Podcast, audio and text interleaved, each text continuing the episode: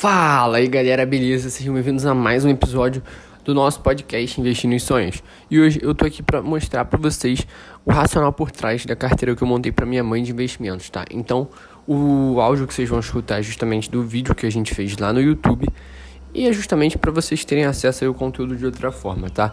Bom, o norte da carteira dela foi justamente estar tá buscando conservadorismo, mas ao mesmo tempo se expondo a grandes potenciais, ou seja, ganhar dinheiro sem perder muito. Então a gente está buscando o quê? Correr um risco calculado, ou seja, não correr um risco além do esperado, e ao mesmo tempo estar tá se expondo ao melhor movimento a longo prazo, que é justamente o um investimento em ações, em renda variável, tá? Então, curtam aí o podcast, qualquer feedback, manda lá no Instagram, arroba Vinícius Pepenido. Tamo junto e, como sempre, é só o começo.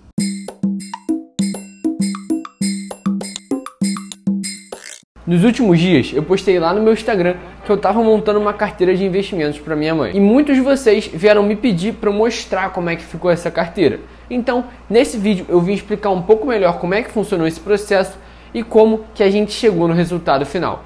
Então, se você quiser entender como que eu e minha mãe montamos uma carteira de investimentos para ela, fica com a gente até o final do vídeo para saber tudo que a gente avaliou no meio desse caminho até chegar no resultado final. A primeira coisa que eu tenho para te dizer nesse vídeo é que eu montei uma carteira para minha mãe absolutamente do zero. Cheguei lá e falei: "Mãe, essa aqui é a sua carteira". Para começar, a minha mãe é minha aluna do meu curso O Decolar Financeiro e ela lá aprende tudo que ela precisa saber sobre investimentos. Então, ela já tinha uma noção total do perfil de risco dela e das classes de ativo que ela queria ter na carteira. Tanto que ela já sabe fazer valuation, ela já sabe analisar as empresas e tudo mais. Eu só auxilio justamente por ela ter acesso a mim. Ela é minha mãe, então eu consegui ajudar ela nesse processo de selecionar as empresas. E ela não gosta tanto assim disso. Por isso, ela prefere nem fazer valuation nesse tipo de coisa, muito menos se aprofundar em como fazer um fluxo de caixa descontado e coisas do tipo. Ela prefere ficar no beabá, escolhendo ações de boas empresas que ela acredite por longo prazo e a gente conseguiu juntar várias estratégias em uma só para deixar o mais rentável e o mais coerente com o perfil de risco dela. Então, espero que já tenha ficado bem claro aqui que eu não estou investindo o dinheiro da minha mãe, e sim montando junto com ela um portfólio que faça sentido para o perfil de risco dela, até porque eu não tenho autorização para falar, mãe, compra essa ação, aquela ação. Isso não faria sentido nenhum, porque eu estaria desprezando qual o perfil de risco dela e quanto de dinheiro ela aceita perder. Por isso, a gente faz tudo junto porque o dinheiro é dela e no final das contas quem aperta o botão é ela. E um grande exemplo para você nunca comprar ações para outras pessoas é justamente o Buffett, que é o maior investidor da história. Para quem não sabe, a primeira ação que ele comprou, que foi de uma empresa chamada City Service, ele comprou aos seus 13 anos. E o que, que ele fez? Ao invés de ele comprar com o próprio dinheiro, ele juntou 120 dólares que incluíam o dinheiro dele e da irmã dele. Então, eles fizeram ali uma sociedade. E o que aconteceu é que por um bom tempo essas ações ficaram no prejuízo e a irmã dele cobrava diariamente sobre esse prejuízo, falando: "Ah, aquelas ações lá, como é que estão? E aí, tá caindo?" E isso encheu o saco dele no final das contas. Então, já fica pra gente uma lição e é uma lição que também ficou para mim, justamente para eu não pensar que eu poderia escolher as ações para alguém, porque depois eu poderia acabar sofrendo. Então, já fica aí a lição de um grande investidor da história que a gente não precisa repetir, ou seja, não precisamos repetir o erro de investir por alguém. As pessoas são autossuficientes para tomar as próprias decisões. Então, você pode auxiliar nesse processo, mas nunca tomar a decisão pela pessoa. Então, o que, que a gente pensou? Como ela já não é tão nova quanto eu, o perfil de risco já é um pouco mais avesso ao risco. Ela já não quer sentir tanta volatilidade na pele, mas ao mesmo tempo não quer ficar fora do mercado, porque ela entende que o maior risco no longo prazo é você não investir em ações e em bons ativos.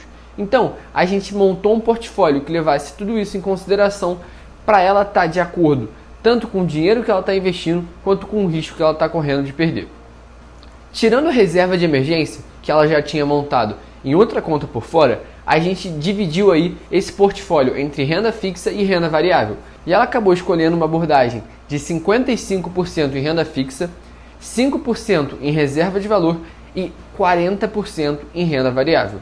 Isso significa que desses 55% em renda fixa, ela não aceita perder dinheiro. É aquele capital que ela deixa justamente para não perder dinheiro no curto prazo, porque é aquilo que faz ela se sentir segura. Ela se sente bem olhando aquele dinheiro e vendo que não está tendo muita volatilidade. e também serve para momento de crise ela poder balancear a carteira. Então, se a parte de renda variável, que são ações e fundos imobiliários, que variam muito mais, por exemplo, se as suas ações caírem muito, ela chega lá, tira um pouquinho em renda fixa e faz o rebalanceamento. E esses 5% em reserva de valor é um investimento em ouro, visando aí se proteger da inflação. E a gente sabe que ouro não é investimento, e sim reserva de valor, porque não é um ativo gerador de renda. O que eu quero dizer com isso? Se eu compro uma ação da Ambev, a ação da Ambev é uma ação geradora de renda, é um ativo gerador de renda, porque a Ambev vende cervejas e assim ela gera renda. Já o ouro não, o ouro é um ativo finito. O único valor do ouro é justamente as propriedades naturais que ele tem. Então, o ouro não é um ativo gerador de renda, mas ela estava muito consciente na hora de escolher porque ela entendeu o poder que o ouro tem diante das moedas. Porque, por exemplo, quando os governos começam a imprimir muito dinheiro, a moeda se desvaloriza e o ouro geralmente tende a se valorizar. Então, é como se fosse uma proteção aí à inflação a médio e longo prazo. Dentro de renda variável, a gente colocou 50% em ações e 50% em fundos imobiliários. Porque eu acho que é importante tanto ela ter o foco ali em renda por meio dos fundos imobiliários que pagam os aluguéis mensais, quanto ter um investimento por longo prazo um pouco mais arriscado justamente no mercado de ações.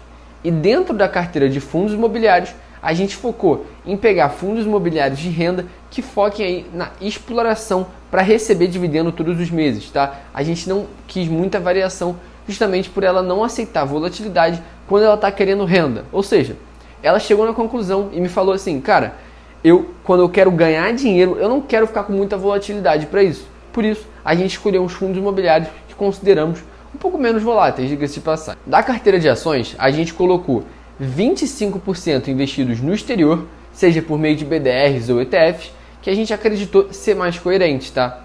E também colocamos 50% em empresas ou de valor ou de dividendos. Por quê? Porque essas empresas são mais consolidadas e com elas a gente não tem tanta preocupação justamente em relação à volatilidade, que eu já expliquei que ela é um pouco mais avessa, justamente por ter vivido aí em tempos diferentes com uma mentalidade diferente da minha. Então, quando ela via lá uma taxa de juros a 20%, a minha máxima taxa de juros que eu vi deve ter sido, sei lá, 10%. E mesmo assim, agora eu vejo uma taxa de juros muito baixa.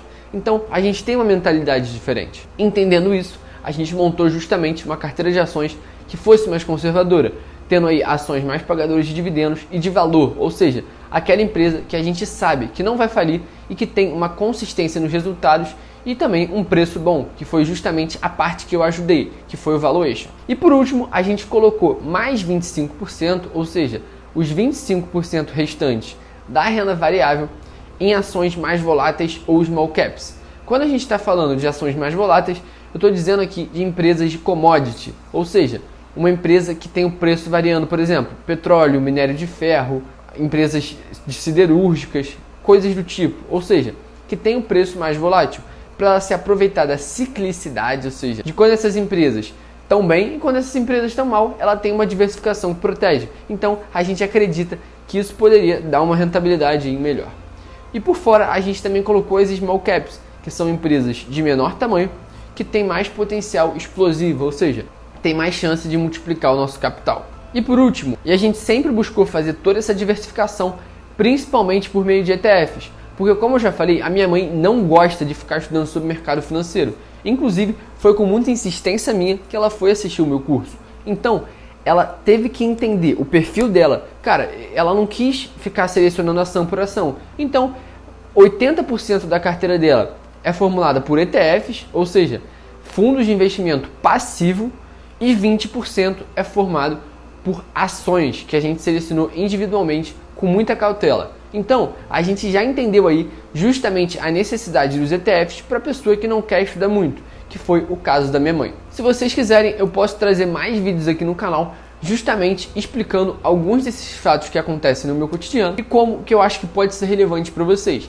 E eu acho que a gente entender como a minha mãe montou a carteira, mesmo ela tendo o filho dela selecionando ações individualmente, a minha mãe entendeu, cara, eu não quero ficar superando o mercado sempre, eu prefiro ter os meus ETFs que me garantem um pouco mais de diversificação com baixo custo. Então é justamente essa humildade que eu procuro desenvolver em vocês para você entender. Pô, se você não quer estudar, não tem por que ficar investindo em ações diretamente. Acredito que faça muito mais sentido ser por meio dos ETFs.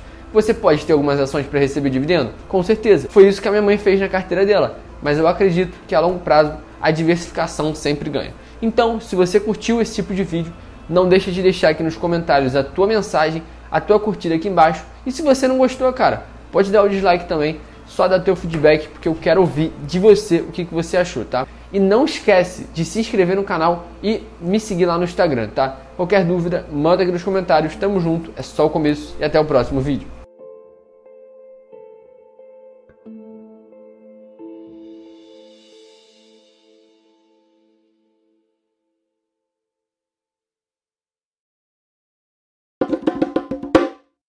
Se você gostou desse podcast, não esquece de seguir a gente em todas as plataformas, seja qual você estiver escutando, e divulgar, postar no teu story que você está me escutando, porque a gente pode trocar uma ideia no direct do Instagram ou em qualquer outra rede social, tá? Um beijo, um abraço, tamo junto e é só o começo.